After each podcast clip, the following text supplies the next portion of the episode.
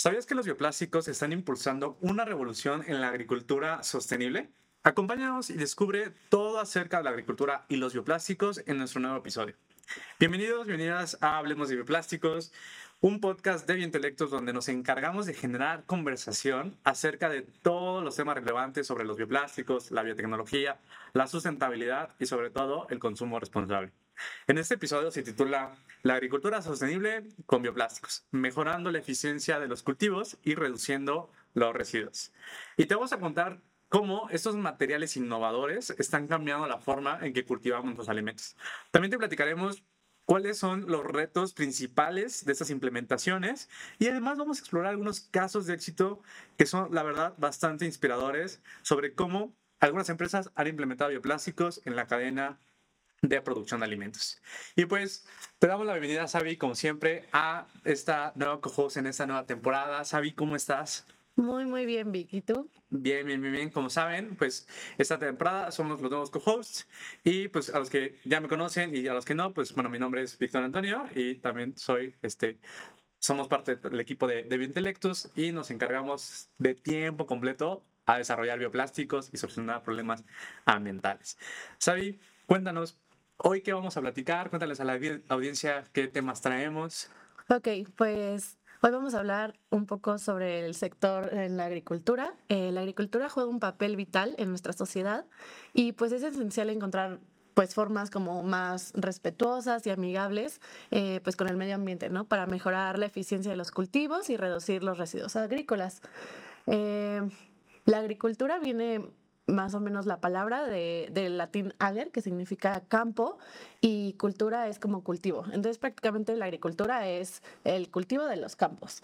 Y pues ahí justo podemos eh, nosotros cultivar nuestros alimentos, eh, plantas, árboles, flores, todo esto, ¿no? Entonces, eh, pues la agricultura es esencial para abastecer a la creciente población. Prácticamente sin la agricultura no, no podríamos sobrevivir. Y este, bueno, entonces... Claro, o sea, lo dijiste perfectamente como un contexto. La agricultura es un pilar súper importante para nosotros como sociedad, porque de ahí vienen los alimentos, materiales para la construcción, materiales, este, alimentos también para la, la ganadería. Casi nuestra vida como sociedad inicia en el campo, ¿no? En muchos aspectos. Sí, o sea, de hecho, pues sabemos que justo las, como que las civilizaciones crecieron cerca de los ríos, justo porque eran como una fuente para que nosotros, bueno, empezaran a cultivar y tuvieran una fuente de alimentos, ¿no? Exacto, entonces la agricultura sin duda eh, tiene un papel súper eh, relevante en nuestra vida como sociedad. Y por eso lo traemos a colación a este episodio, porque podrían preguntarse, ¿no? O sea, ok, entonces, ¿qué tienen que ver los bioplásticos con la agricultura? Y justo, Xavi, compártenos por qué los bioplásticos empiezan a tener importancia en el tema de la agricultura sostenible?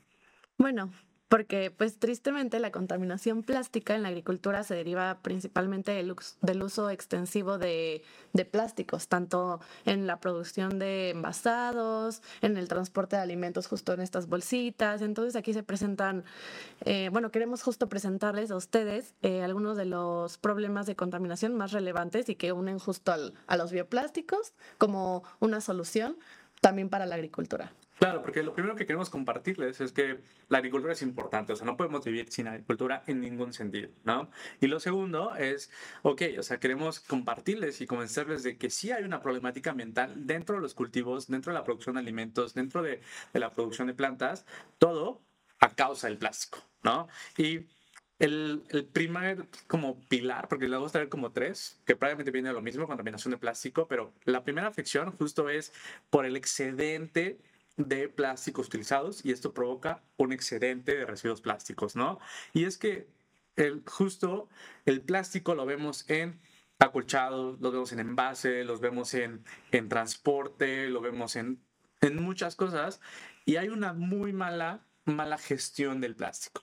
Entonces, esto provoca que el plástico esté alrededor de toda la cadena de suministro y esté alrededor del campo y esté, o sea, estás por un lado, estás cultivando y por otro lado tienes ahí un montón de basura plástica y, y justo es, empieza a surgir algunos datos que son de, o sea, relevantes, son como de llamarnos la atención y, y, y, y es importante poder este, entender qué significa, ¿no? Entonces, eh, tenemos ahí algunos datitos, no sé si quieres compartir. De hecho, de acuerdo con la FAO, que es la Organización de las Naciones Unidas para la Alimentación y la Agricultura, se estima que la industria agrícola es responsable de aproximadamente el 70% de los residuos eh, plásticos generados en el mundo rural. Entonces aquí vemos que es un porcentaje altísimo y justo viene de este sector. Entonces, o sea, ¿esto qué significa? Significa que en tu comunidad, en tu contexto rural, justo que tienes una actividades económicas principales, que es la agricultura o la ganadería, o sea, el, el, el plástico gobierna el 70% de los residuos. O sea, no, no tienen una capacidad de poder hacer sus actividades convencionales sin tener ese impacto ambiental, porque está extremadamente presente el plástico en esta cadena, ¿no? Y otro dato importante en esta categoría es que justo el uso de plásticos agrícolas en la, en la, agricultura moderna, evidentemente, y a causa de la falta de gestión correcta, ¿no? Eh, ya trae incluso problemas eh, a la salud humana, no solamente ambientales. El, el contacto con estos plásticos empieza a ser contaminante. Y cómo no, imagínense que el 70% de los residuos plásticos del entorno rural son, es, plástico, eh, digo, el 70% de los residuos generales ¿no? son plásticos, y, y las personas conviven con esos residuos. O sea, no es es muy difícil gestionarlos a la velocidad a las que se están produciendo y como tal, pues generan esos impactos a la salud de las malas condiciones de vida, ¿no? Sí, y creo que justo aquí podremos unir muy bien el segundo punto que les queremos contar, que son los microplásticos en el suelo, porque justo son estos microplásticos los que pueden llegar a afectarnos, ¿no? Como los microplásticos en el océano, también justo puede haber microplásticos en el suelo que al final, eh, pues, hagan de cuenta. Eh, tienen, están sembrando un pinito y lo ponen con una protección plástica, ¿no? Ahí. Entonces el plástico está en contacto directo con el suelo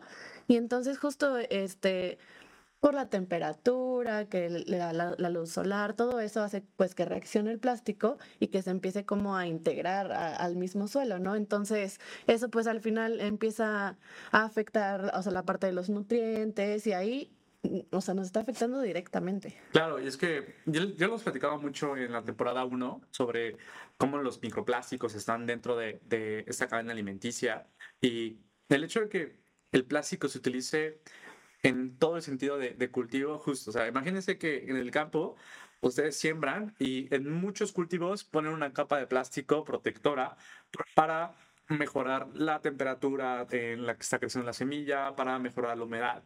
Pero este plástico justo se degrada por las exposiciones este, al ambiente y se va fragmentando. También tenemos que el plástico justo en, en cómo se transportan las plantas cuando las están criando, ¿no?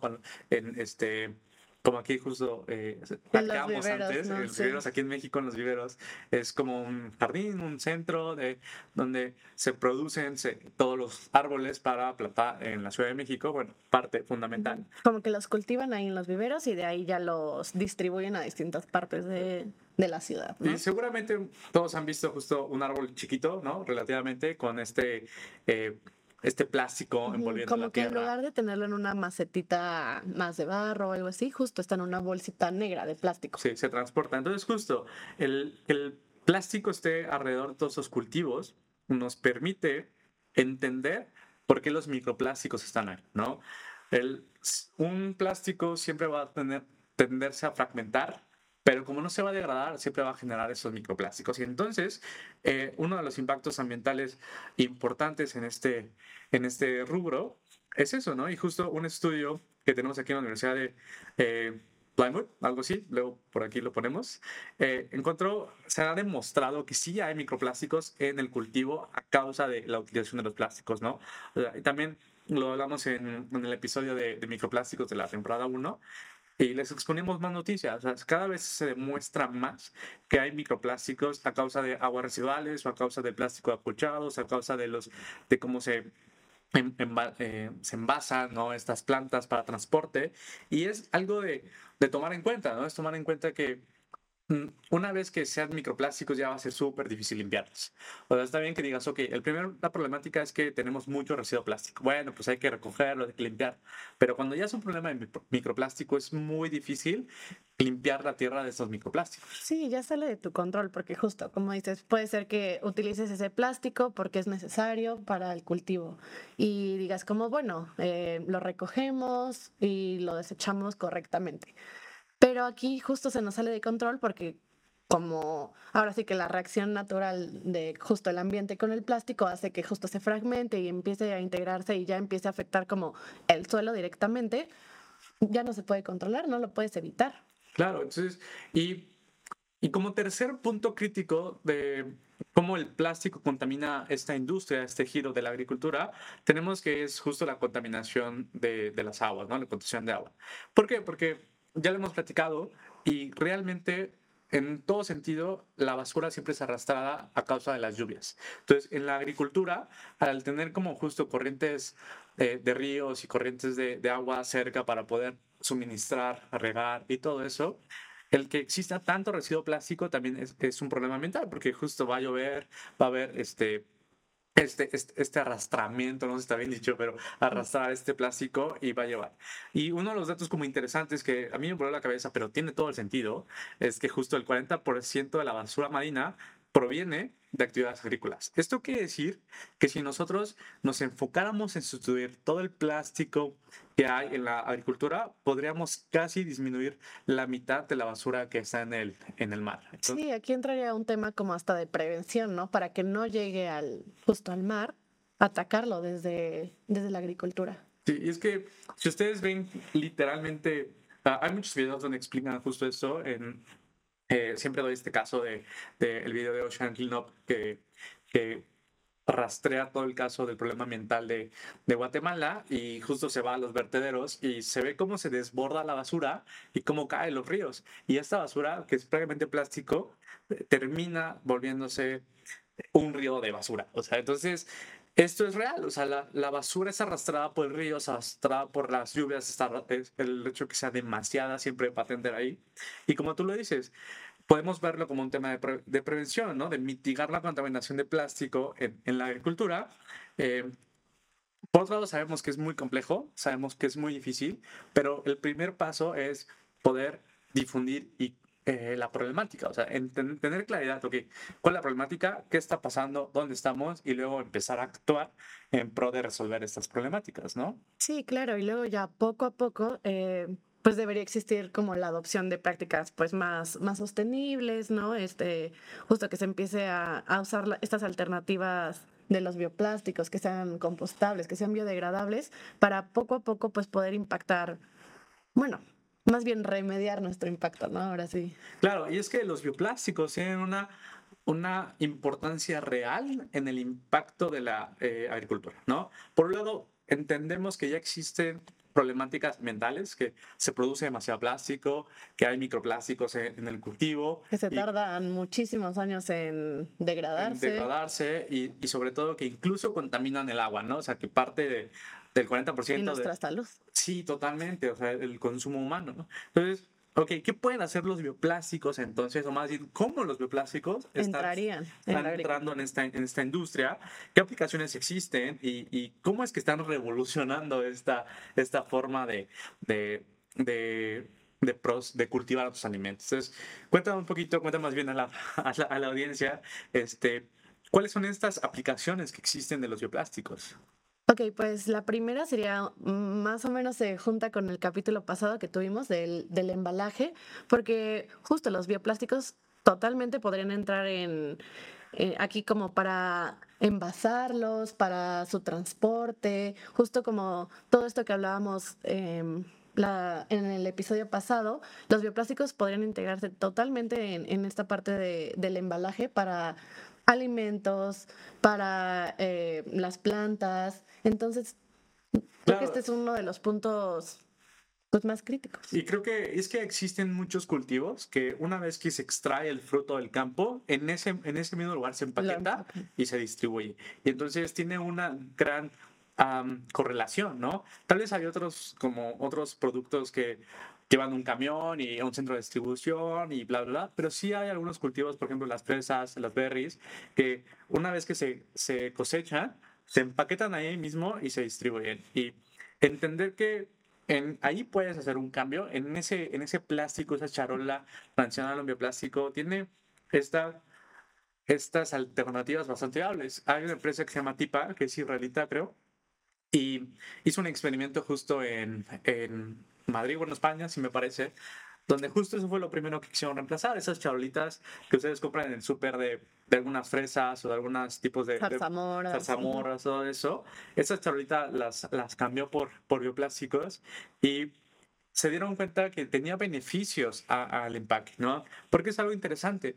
El plástico aunque se ha innovado mucho y se ha hecho mucho desarrollo, sigue siendo sintético, ¿no? Aunque se intente que los alimentos puedan tener una, una, buena transpiración y todo, de alguna forma es sintético y los bioplásticos utilizan como eh, copian a la naturaleza de alguna forma, ¿no? Entonces, los bioplásticos tienen una mejor sinergia con algunos alimentos y justo esta empresa TIPA, cuando probó el desarrollar los, los bioplásticos para hacer zamora, las fresas, todo esto, eh, notaron que incluso el fruto tenía una mejor vida, vida, vida útil, ¿no? O sea, alargaba unos días esta, porque tiene una mejor interacción. Entonces, qué mejor que los bioplásticos puedan generar un embalaje sostenible que se lleve muy bien con lo que están envasando y que no, y que no tengan un desperdicio como, como hoy existe, ¿no? En muchos lados. Sí, claro, y también estoy pensando no solo esas cajitas, sino también pensando solo en México, cuántos productos exportamos ¿no? a, otros países, entonces pues todo eso se tiene que, que, embalar, entonces desde ahí los bioplásticos podrían entrar hasta acá. Sí, y es que justo el mercado, el episodio pasado, en, en la parte de embalaje existen justo el primario y el secundario, o sea, cajas de cajitas, este... Eh, eh, y luego que los comparten. Ah, sí, sí, que es un playo, ¿no? Algo así, ¿no? También ya hemos hablado algunas, algunas noticias de, de que hacen estos playos de celulosa.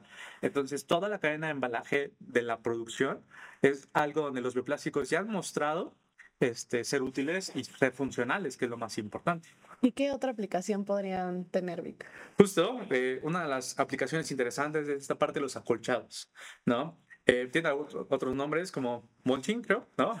Láminas y, y, otras vertientes que, claro, tienen características unas de otras, pero justo en el campo es una práctica muy convencional donde se siembra y se utilizan, este, el plástico se pone, es muy, muy convencional. Y entonces algunas empresas como Novamont, que es, que es la empresa italiana que siempre referenciamos, que tiene un plástico de almidón extraordinario, justo eh, uno de sus productos estrellas son esos acolchados, ¿no? Donde es un bioplástico totalmente biodegradable, totalmente compostable, que ha mostrado no tener interferencias o interacciones con los cultivos y que una vez que, que las instalan, la tierra solita puede ir ir absorbiendo el, bioplástico para mejorar la gestión de este residuo. Sí, porque imagínate, lo ponen y luego estarlo cambiando, pueden dañar hasta el, hasta el, mismo cultivo y luego ¿qué hacen? O sea, pues lo tiran prácticamente, ¿no? No creo que se pueda reusar tantas veces. No, de hecho es limitado el plástico. Tenemos ahí, este, un poquito más adelante lo, vamos a contar como nuestras experiencias. Pero sí, el, el, y aparte es algo que se utiliza de hectáreas y hectáreas, rollos enormes de plástico entran en, esta, en este desarrollo. ¿no? Entonces sí es algo como importante. De hecho, me ha tocado platicar con algunos proyectos ya aquí en como Inside the Country, ¿no? Así como en México, donde hay interés por reemplazar esos acolchados. O sea, proyectos de algunas universidades de Guanajuato, de Querétaro y similares que por ahí hemos tenido interacción. Y justo, o sea, son alumnos, alumnas que buscan hacer un cambio porque las personas que están en el campo sí lo identifican como una problemática, los acolchados de plástico. Sí, totalmente bueno, pasamos al siguiente ejemplo, que es el de vasos y bandejas eh, para los cultivos, que aquí creo que justo entra perfecto el, el, ejemplo que les dijimos de los viveros, porque pues son estas bolsitas para protegerlos y que luego necesitan hasta trasplantarlos. Y si los bioplásticos entran en, como, o sea, en esta aplicación, podrías hasta, o sea, ni siquiera tendrías que trasplantarlos. O sea, con esa bolsita la podrías literal enterrar y dejar ahí y se va a degradar. Claro, parte importante de entender de cómo los bioplásticos realmente están revolucionando esta industria es entender que mejoran las prácticas de la agricultura. Exacto, al, al no preocuparte por, oye, ¿cómo voy a quitar el plástico una vez que está este, em, pues plantado o estas, estas como acciones extras, esas actividades extras de, de preocuparte por el plástico se vuelven relevantes, los bioplásticos permiten eh, mejorar la forma en que practicamos. Igual, los acolchados, lo mismo, ¿no? O sea, me voy a encargar de, de, ponerlo y una vez que, que, está creciendo, pues ya me ahorro el, el quitarlo. Sí, y porque aparte creo, o sea, ni siquiera lastima como las raíces de los cultivos y pues estás evitando totalmente el residuo plástico. Sí, que al final, claro que cada caso es súper este, específico y se necesita mucho desarrollo, este, investigación y desarrollo para tener productos específicos, pero el punto es que si hay una oportunidad de implementación de los bioplásticos en estas industrias. Y, y, bueno, tenemos un cuarto, un cuarto, este... Aplicación. Una cuarta aplicación, exacto. Y, y, tiende más que ver como en los fertilizantes que se utilizan en este giro, ¿no? Y mucho de lo que nos encontramos es que la agricultura necesita fertilizantes, necesita tierra, y también esto se empaca en, en, en plásticos convencionales. Entonces, cuéntanos un poquito más cómo, cómo algunos bioplásticos han, han, sustituido estos eh, materiales plásticos. Pues justo eh, se llama PHA entonces, este, este PHA se utiliza en el desarrollo de, de, las películas plásticas y mallas que actúan como pues barrera física para protección, ¿no? De contra insectos y contra otras como plagas que puedan, puedan haber. Y pues estos prácticamente son elaborados como cualquier bioplástico con sustancias naturales. Eh, entonces, creo que sí es, es muy importante que, que sepamos que este, estos bioplásticos pueden entrar o sea, dentro de toda la cadena, como tanto desde los fertilizantes que los necesitas para crecer el cultivo, tanto como para la protección del cultivo, como para el transporte. O sea, creo que entran como en todas sus, sus áreas, ¿no? Claro, y fíjate que en este fertilizante es, siento que es la aplicación más innovadora porque justo mucho, mucho lo que está intentando es combinar el bioplástico con el fertilizante. Y es ponerle esos aditivos biológicos al fertilizante para que mientras lo vaya absorbiendo, vaya liberando.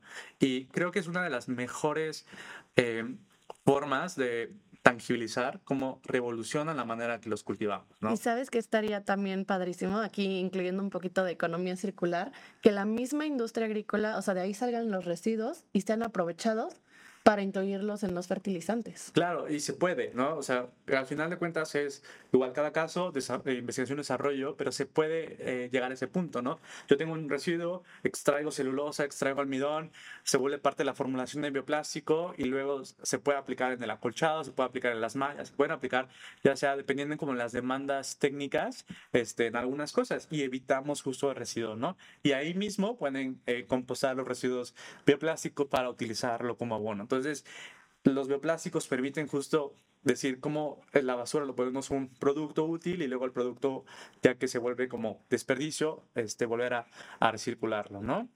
Sí, ahí cierras totalmente el loop de, de los residuos. Súper. Y bueno, cuéntanos un poquito, Vic, porque nos comentabas que justo ya habías tenido como pues experiencias, anécdotas con, con el sector agrícola. Claro, eh, parte de lo que queremos hacerles en este, en este episodio, además de darles como parte teórica, como que ya conocimos la problemática, ya conocimos que existen problemas ambientales importantes a causa del plástico en, esta, este giro, en esa industria de la agricultura. Después decir, ok, sí hay bioplásticos por todos lados que se pueden hacer. Y bueno, ¿qué, qué es lo que hemos visto nosotros justo desde este ámbito de expertise de bioplástico? Y y nos ha pasado casi todo lo que, lo que hablamos, ¿no? Eh, conocimos una empresa que desarrolla eh, fertilizantes, ¿no? Se enfoca mucho en, su objetivo es maximizar los rendimientos de cultivo, recuperar las tierras, quitar la erosión, o sea, mejor, remediar también algunas tierras que ya no se podía cultivar para poder cultivar.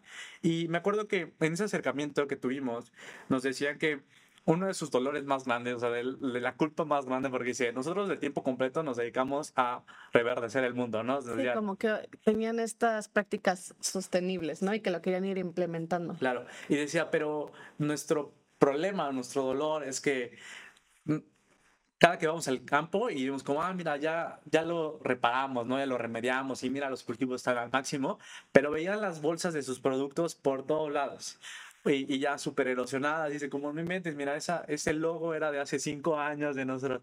Y entonces empezaron a tener esa inquietud, empezaron a tener esa inquietud, decía, es que no cuadra nuestros valores de, de querer reforestar el mundo, de querer revivirlo, de querer reverdecerlo, cuando, está, cuando nuestros empaques de plástico van a estar ahí toda la vida y están contaminando los mismos, los mismos eh, cultivos.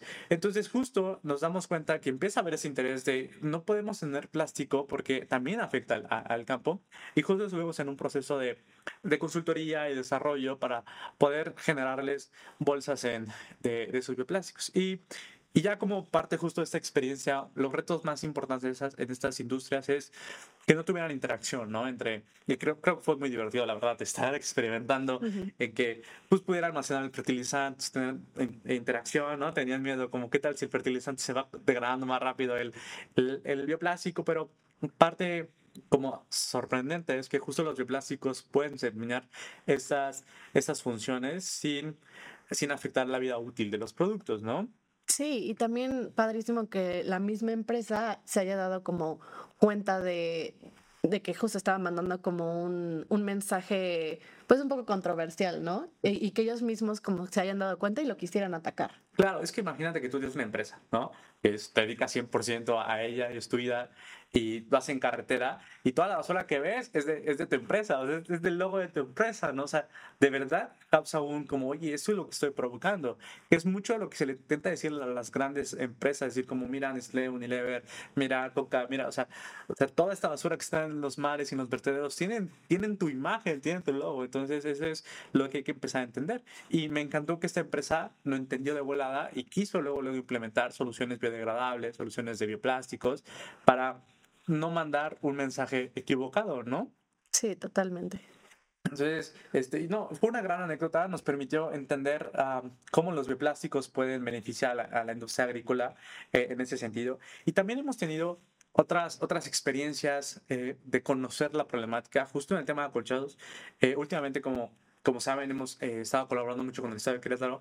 Nosotros físicamente estamos en el Estado de Ciudad de México, eh, bueno, la entidad de Ciudad de México, eh, y, en Querétaro justo hay más experiencia en, en, la parte agrícola. Y me ha tocado conversar justo con algunos agricultores y que el tema acolchados plásticos eh, empieza a ser súper frustrante para ellos. Muy complejo, ¿no? Muy para, complejo. para retirarlo, para... Pues, ¿qué haces? O sea, literal lo tienen que romper para quitarlo, ¿no? Sí, él me decía concretamente que o sea, tiene dos problemas. La primera es que son demasiados rollos para las hectáreas que utilizan y, siente culpa, dice como, o sea, porque ya es consciente que el plástico es, este, es contaminante, pero no hay otra forma, él me decía, ¿no? Y, y la otra dice que es súper cansado porque justo primero ponen un acolchado y luego ya cuando va creciendo tienen que quitarlo con cuidado para poder reusarlo una segunda vez. Pero la segunda vez ya está todo hecho pedazos y entonces tienen que ir recogiendo como la basura. Y cuando yo le conté que ya existían algunas empresas que hacían acolchados y que se tenía que evitar esta recolecta porque de alguna forma se iban degradando, a él se le hizo como extraordinario. Y cuando me preguntaban como, ah, ¿dónde lo consigo? Y eso, le dije, mira, creo que aquí en México todavía no hay. En un futuro tal vez podamos crearlo. Pero le, luego le dije, pero esto cuesta mucho. Y él me dijo algo que me cambió la perspectiva de los bioplásticos en la agricultura. Me dijo, ¿sabes lo que a mí me cuesta pagarle a, a, pues, a mis trabajadores que, re, que remuevan el acolchado plástico, que lo todas, las, poner. todas las hectáreas y volver a poner? Y dijo, y dijo creo yo que en costos eh, saldríamos parejos con los bioplásticos y evitaría ese trabajo tan pesado para, para mis trabajadores, ¿no? Entonces dije como, wow, no lo había entendido, o sea, realmente puede revolucionar la forma que interactuamos con los cultivos, ¿no? Y aparte estarías, aparte de que te estás ahorrando ese dinero, o sea que ya no estarías generando residuos y aparte ya no tendrías justo esto que comentábamos como de la degradación en el mismo, en la, en el mismo suelo y que aparte, o sea, se, se, se integre como al suelo y nos dañe con los microplásticos. Sí, eso, eso que decir es también muy cierto. Y yo se lo medio contaba para que tuviera un poco de conciencia. Le dije, mira, realmente tu suelo con los años y con las décadas de tanto usar acolchado seguramente van a estar expuestos a microplásticos.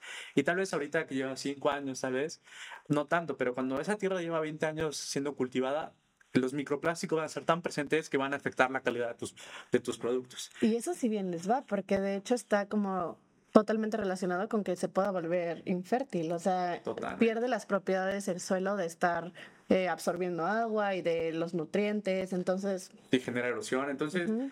el, el, plástico le genera a los agricultores demasiados, demasiados problemas, pero es la única forma que hoy existe que conocen.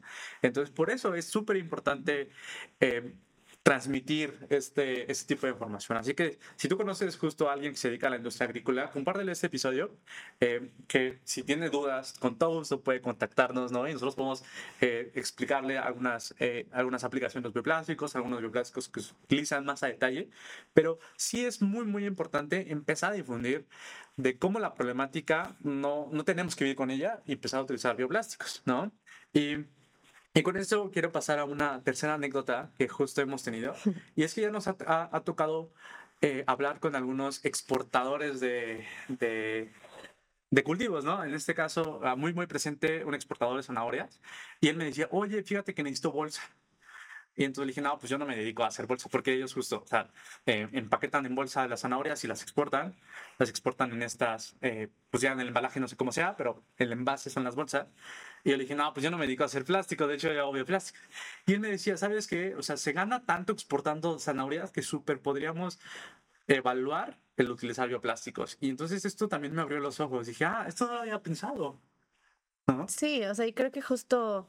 Eh cuando estas compañías ya tienen una gran presencia en el mercado y que tienen justo mucho flujo, pueden, o sea, permitirse eh, eh, empezar a adoptar los bioplásticos y poco a poco eh, hasta los pequeños agricultores podrían entrar.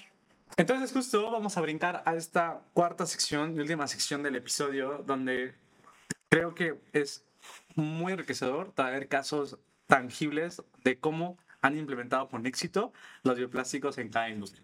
Entonces, como saben, estamos hablando de la industria de la agricultura y traemos tres casos específicos donde se han podido implementar bioplásticos sin ningún problema, obviamente con retos, pero exitosamente ha tenido un mejor impacto.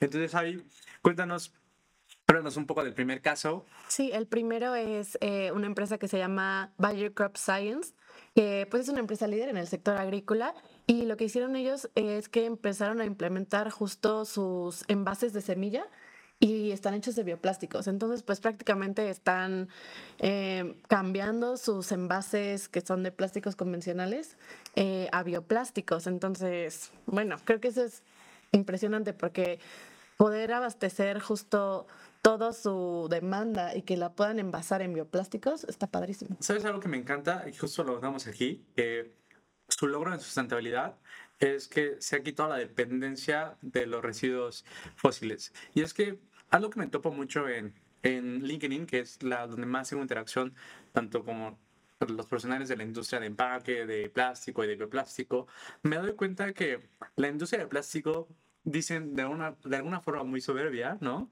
Dicen que o sea, no, la humanidad no va a lograr estar sin plástico, ¿no? Y digo, yo entiendo que lo necesitamos, sí, pero creo que sí es importante entender que un logro es dejar de depender de este, de este, de este insumo.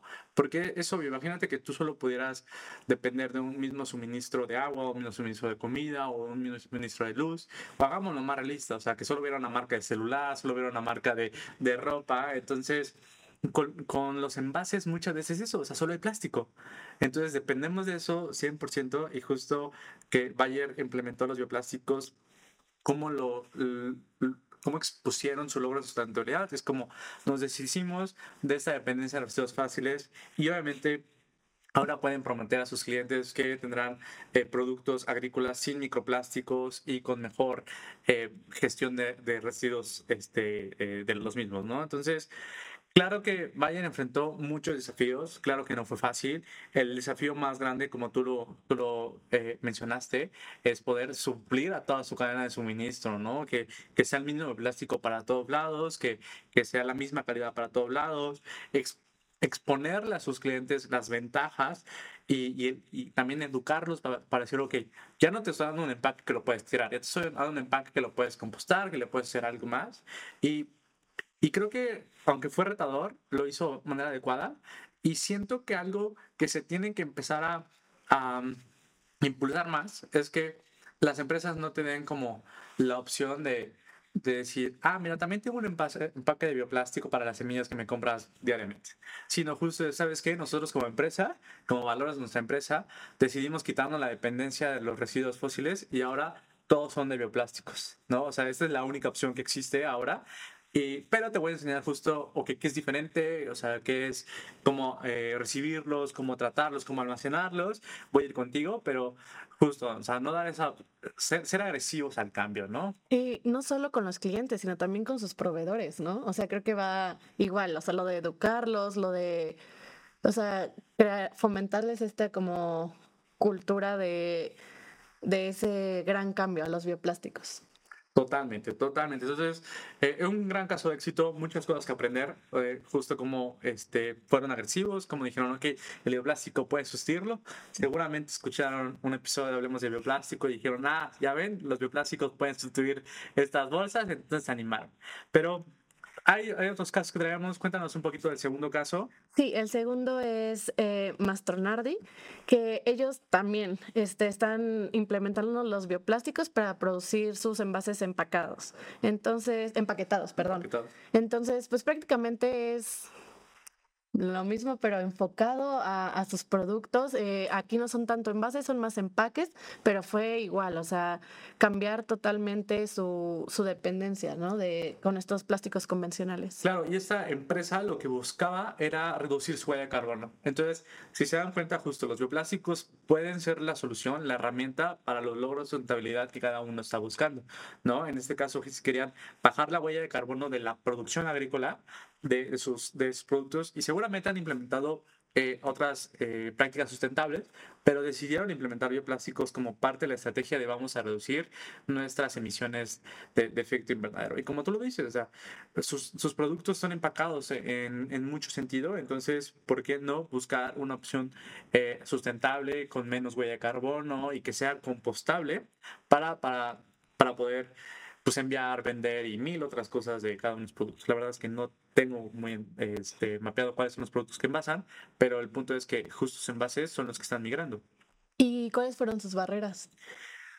Sin embargo, o sea, digo, creo que aquí la barrera fue encontrar un envase para cada uno de sus productos. Eh, la parte de de diseño experimental, mucho lo hemos platicado. Cada vez alguien se nos acerca y nos dice como que yo tengo, yo vendo este envase y ya ni me quedo plástico. Y tristemente hoy en día todavía tenemos que hacer estas pruebas para encontrar el mejor bioplástico. Eh, digo, tenemos mucho conocimiento en mi intelecto si podemos acotar mucho y, iniciar unos pasos adelante, pero también se necesita hacer desarrollo, hacer prototipaje y después hacer escalamiento. Entonces, eso es parte importante en la parte de producción. Y por otro lado, eh, justo buscar alianzas, o sea, buscar proveedores de bioplásticos, ¿no? Buscar, oye, yo necesito un suministro constante de tantos envases, ya lo probemos, ¿tienes la capacidad de suministrar? No, sí, no, pues que no. Entonces, a veces eh, lo que he visto es que algunas compañías hacen alianzas con dos, tres eh, proveedores de bioplásticos o a compañías muy grandes hacen una alianza importante para invertir en, en, que el suministro de producción esté aumente, ¿no? Entonces, eso es bastante interesante y sobre todo, parte importante que para ellos específicamente fue el reto de concientizar a los clientes, ¿no? Entonces, en ellos sí hicieron mucho esfuerzo de explicarle al consumidor por qué estaban haciendo este cambio, ¿no? Sí, totalmente. Y el último ejemplo que tenemos es de Ceres Greenhouse Solutions, que prácticamente esta es una empresa que se especializa en las soluciones, pero dentro de los invernaderos. Entonces ellos optaron por bioplásticos para proteger y revestir sus estructuras. Claro, eso me encanta porque justo la agricultura no todo es campo abierto, también hay invernaderos donde se utiliza muchísimo plástico. Sí, justo, o sea, tienen que usar invernaderos por las condiciones, pues ahora sí que climáticas del lugar, ¿no? Porque no todo es aquí como México, que la verdad es que tenemos un, un clima muy, muy, muy privilegiado. Entonces, justo si se encuentran en otros lugares, pues necesitan utilizar estos invernaderos. Claro, y aparte un invernadero ya está, o sea, las personas que hacen invernaderos ya entienden que tienen que darle mantenimiento, estar constante. Entonces, con estos protocolos de, de, de optimización, pues decidieron implementar los bioplásticos y que fueran parte de estos protocolos, estar midiendo si el bioplástico estaba siendo útil o no.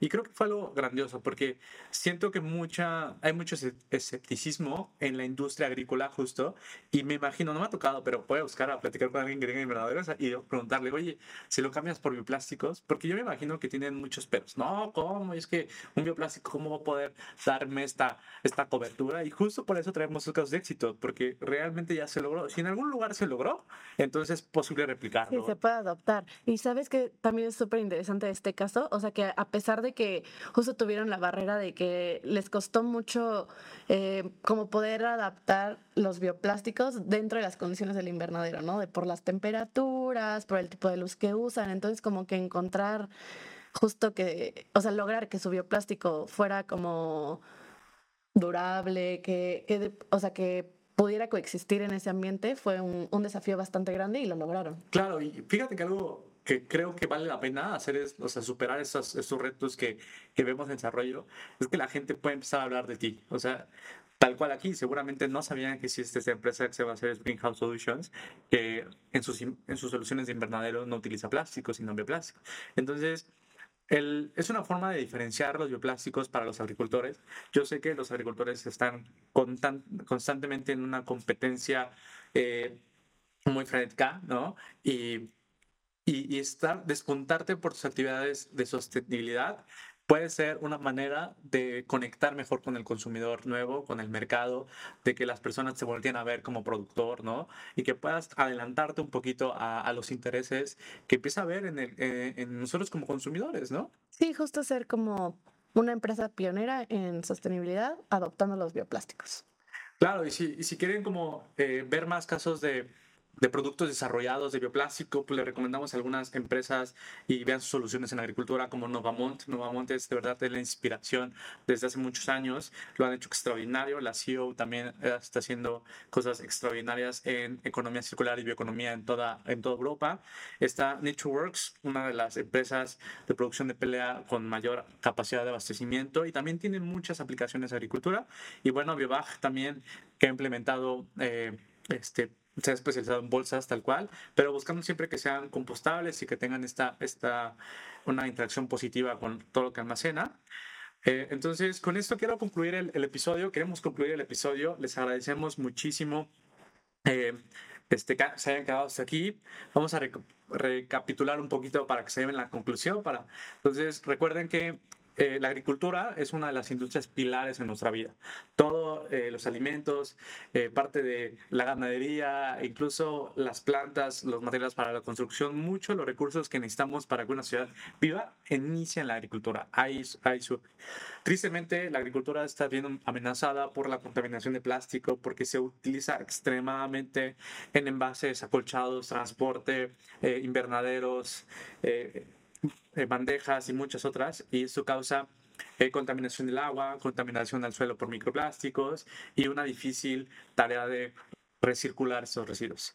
Pero existen bioplásticos para cada una de esas aplicaciones, ya lo vimos. Este, eh, también les contamos cómo empezamos a ver cada vez más presente casos de que buscan traicionar a los bioplásticos aquí en México, muy palpables. Eh, los invitamos, si ustedes tienen como algún caso que quieran revisar, pueden escribirlos sin problema a nuestras redes sociales o a nuestro, a nuestro LinkedIn eh, o incluso dejar un comentario aquí y nosotros estaremos al pendiente. Eh, y por último, les contamos estos casos de éxito donde sí se puede, sí se puede implementar bioplásticos, dejar de depender de, del, del, uso de los recursos fósiles y los materiales no renovables en esas, en estas, eh, en esas necesidades que tiene nuestra agrícola, ¿no? Entonces, les damos las gracias. Sabi, gracias una vez más por estar en este episodio que creo que fluyó mucho mejor que el pasado. Tenemos ahí nuestras dudas. ¿Cómo te sentiste? Bien, la verdad es que creo que este sí es un, un tema bastante pues crítico. Eh, ya vimos los datos, tenemos que atacarlo y hay totalmente casos de éxito que se pueden replicar. Claro, entonces... Um, diles, cuéntale, uh, invítalos a la audiencia si quieren contactarte o algo, ¿dónde sí. te pueden escribir? En LinkedIn me encuentran como Sabina López Bautista y en Instagram como Sabina A, dos guiones bajos, LB. Excelente, este, recuerden que pueden revisar mis redes sociales de Víctor Martino Bioplásticos, suscribirse al newsletter, eh, también saber todo lo que Víctor está haciendo en sus redes sociales, ahí lo estamos poniendo. Si te gustó este episodio, eh, en el próximo exploraremos los bioplásticos en la industria automotriz. Exacto. Si te gustan los carros, te vamos a hablar sobre cómo los bioplásticos están ahí. Así que no se te olvide darle me gusta, suscribirte para no perderte el próximo episodio y compartan lo que hayan aprendido en este, en este episodio con algún amigo, alguna amiga, algún conocido y así juntos sigamos, sigamos caminando, caminando, en verde. verde.